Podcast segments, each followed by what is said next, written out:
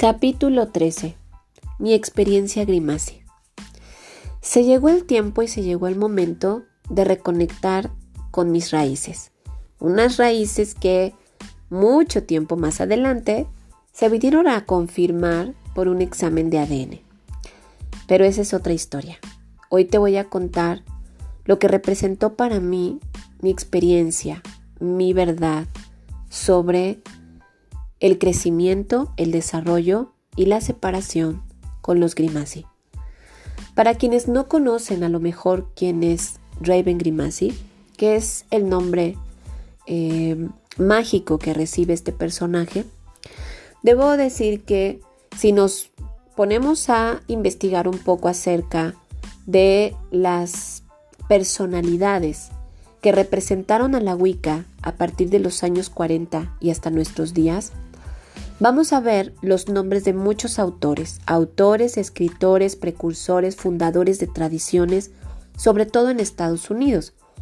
Es como si estuviéramos hablando de Raymond Buchanan, es como si estuviéramos hablando de otros personajes como Scott Cunningham. Seguramente alguien en casa tiene algún libro de Scott Cunningham o alguien en casa tiene algún libro de Raymond Buckland o de algunos de estos personajes importantes dentro de la historia de la Wicca o neopaganismo moderno. Ese es el caso de, Raven, de, Grimassi. Su biografía habla de alguna manera de un personaje que es eh, italoamericano y que de alguna manera su, su memoria celular, así como todas sus investigaciones, su memoria familiar, dio pauta al nacimiento de una Wicca con corriente italiana en Estados Unidos, justamente en un país en el cual la Wicca ha tenido un crecimiento enorme, pero además es uno de los pocos países que ha logrado darle un reconocimiento a la Wicca como religión oficial. Es un gran ejemplo realmente en ese sentido Estados Unidos, así como España, así como Puerto Rico, que han dado precisamente pauta a este reconocimiento y a este crecimiento con respecto a la Wicca como religión. Y de todo ese movimiento, Raven Grimassi finalmente ha sido parte de esos, de esos autores, de esos escritores, de esos personajes que todavía tenían toques muy ocultistas, ¿verdad? Como es la esencia de la Wicca, pero además también rescató o comenzó a rescatar lo que era y lo que hoy estamos convencidos de que es la diosa representativa de la Wicca, que es la diosa Diana, así como su sacerdotisa, que es en este caso Aradia. Mi experiencia con los Grimassi es una experiencia de valores, es una experiencia de decepción también, pero por sobre todas las cosas es una experiencia de gran reconexión. Para mí, el haber estado dentro del círculo durante cuatro años me permitió aprender una vez más lo que era correcto de lo que era incorrecto y más porque me toca representar a una tradición celta como lo es Leuxofía. Así que la historia comienza así. En una ocasión, a los años que de alguna manera yo ya llevaba en el círculo con los Grimassi, con una relación cercana, mirándolos y respetándolos como lo que representaban para mí, los padres espirituales, una persona muy cercana a mí me contactó y me dijo, hay aquí en la Ciudad de México una mujer que dice que es la representante oficial de los Grimassi y que está dando cursos del material de los Grimassi y que de alguna manera está lucrando con todo el conocimiento y las investigaciones que le correspondían a los Grimassi. Hice una investigación después de pensarlo, después de cuestionarme qué tan importante era que yo alzara la voz. Siempre he creído que los valores de las personas son algo que traen en su sangre. Nadie te enseña a ser leal, nadie te enseña a ser buena persona. Simplemente lo eres o no lo eres. Así que mis valores me hicieron girar hacia la lealtad. Y si en el país en el cual yo radico, el país que me vio nacer, estaba sucediendo un atropello a los que finalmente son o eran mis padres espirituales, a quienes les debía mi agradecimiento y mi respeto en mi formación espiritual, definitivamente yo debía de alzar la voz. Así que lo hice. Me dirigí a mi sacerdotisa y le conté lo que estaba sucediendo, pero además le presenté evidencias. No me presenté con un mero chisme. No me presenté con me dijeron que está pasando esto. Me presenté con las evidencias que mi propia investigación había arrojado precisamente con respecto a esta persona. Era una persona que no tenía ni seis meses que había iniciado la formación, porque todavía ya ellos lo manejaban como muchos precursores en la Wicca, como lecciones, como cursos espirituales, etc. Así que, mm, con las evidencias en mano, no había cabida a que esto fuera mentira. No había cabida a que esto fuera un chisme. Se presentó inclusive la evidencia de la página web donde esta persona afirmaba deliberadamente algo que era totalmente falso. En ese momento, mi sacerdotisa me dijo y me agradeció el que yo hubiera levantado la voz. Reconoció que era una persona que acababa de entrar precisamente con ellos y al mismo tiempo, pues, indicó que iba a haber una sanción a esta persona. Yo continué con mi formación, yo llegué al primer grado de iniciación después de cuatro años y para mí representó no solamente esa reconexión con mis raíces, sino también ese encuentro espiritual que tanto anhelaba mi alma.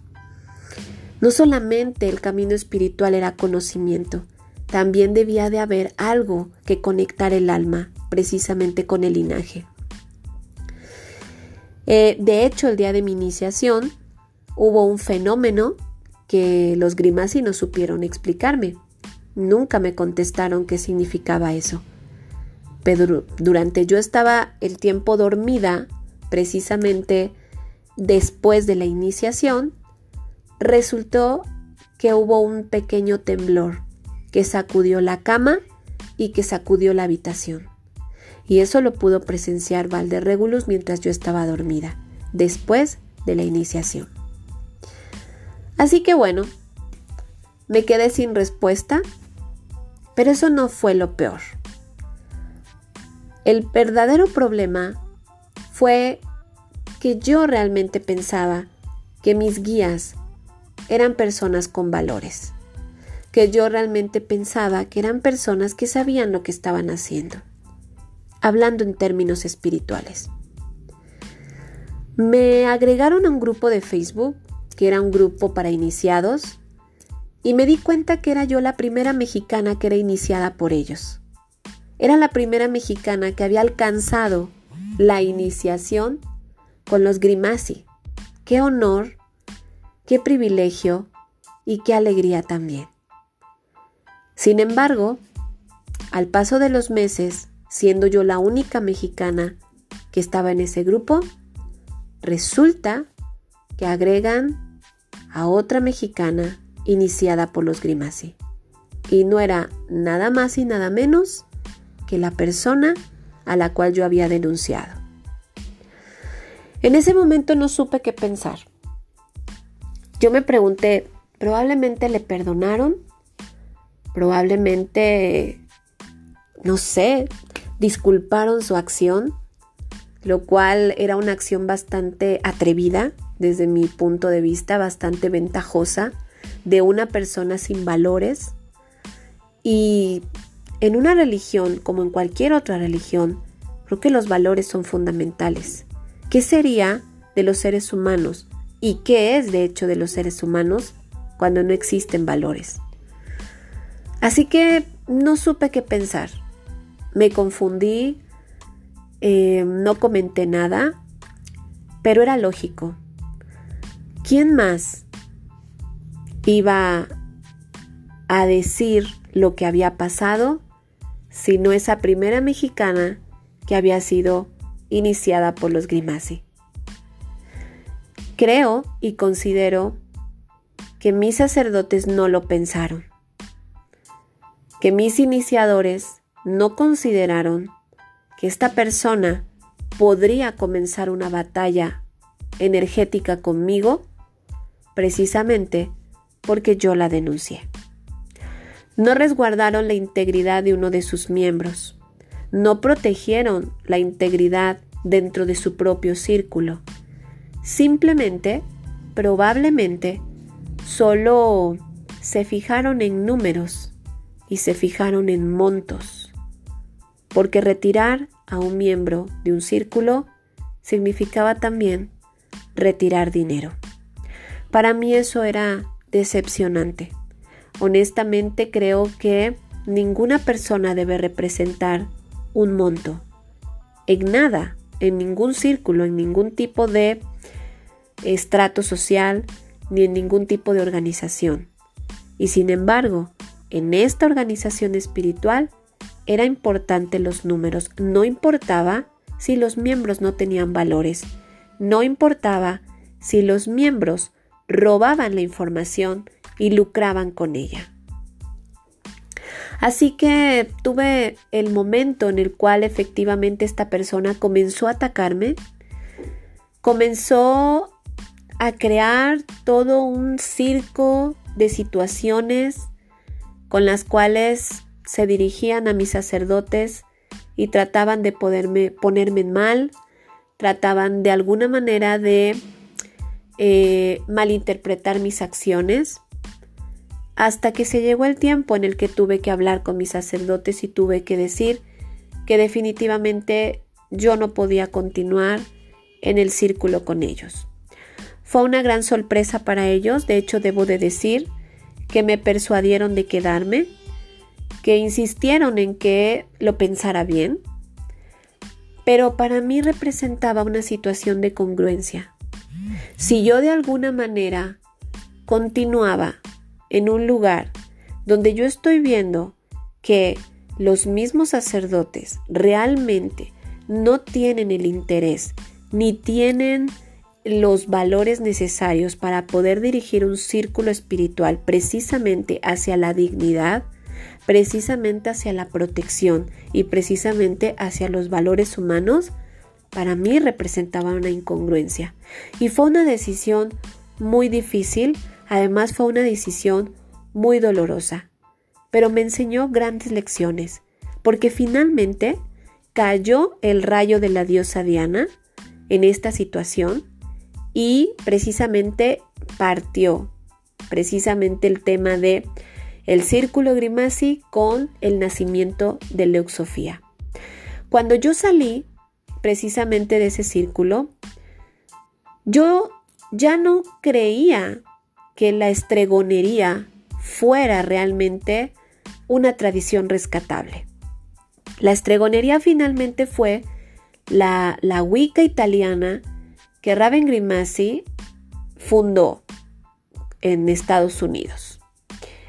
Y sí, es verdad, él de alguna manera nos reconecta con las raíces de la diosa Diana de una forma muy superficial, porque me queda claro que no supo detectar la señal de la diosa en una de sus hijas nativas, ¿verdad? Que fue precisamente el temblor. Si realmente hubiera estado conectado con la diosa Diana, él hubiera sabido quién era yo. Y él hubiera sabido también lo que tenía que hacer. Sin embargo, no fue así. Se trató de letras, se trató únicamente de textos y se trató únicamente de intelectualidad. Para mi desgracia, no existía espiritualidad en ese lugar y tuve que decepcionarme, pero al mismo tiempo tomar lo mejor que aprendí de ese lugar. Lo mejor fue que la estregonería definitivamente no era una tradición que pudiera ser rescatable. No era una tradición ni un conocimiento que se pudiera adaptar a la nueva espiritualidad que marca la nueva era. Así que pensé, medité, reflexioné a mi partida y un día, precisamente en esa meditación, llegó a mi mente la voz que me dijo Leuxofía. Leuxofía que después, continuando con las investigaciones, nos conectó a uno de los brazos que precisamente eh, nos lleva a lo que es los celtas, los ítalos celtas, que son precisamente la Galia, el linaje al cual pertenezco. Y bueno, fue precisamente el idioma leucantú. El idioma leucantú que creció precisamente también en la península ibérica, de donde viene mi bisabuelo. Es otra historia que te voy a contar cuando hable de mi linaje. Pero lo más increíble fue que Leuxofía llegó precisamente de la memoria celular que guarda precisamente mi ser, mi mente, mi inconsciente y que comenzó la historia precisamente de recapitular o de renovar lo antiguo por lo moderno, lo que hoy es la nueva era y que posteriormente abre el capítulo del dogma para las brujas de la nueva era. Este capítulo de mi vida estuvo marcado por la carta de El Loco, volviendo a la fuente al final del viaje. El loco es una semilla muy específica que solo producirá una planta específica. No le podemos pedir a un manzano que dé peras, ¿cierto? La flor muere y da sus semillas. Ese es el camino de la naturaleza. Al servir, morimos a nuestras necesidades. Y las semillas son la compasión y la verdad. Mi encrucijada fue pertenecer a un círculo que de alguna manera me había reconectado a mis raíces o postularme para el verdadero servicio espiritual. Así que mi decisión fue dolorosa, fue difícil, pero fue la correcta, porque así nació Lexofía.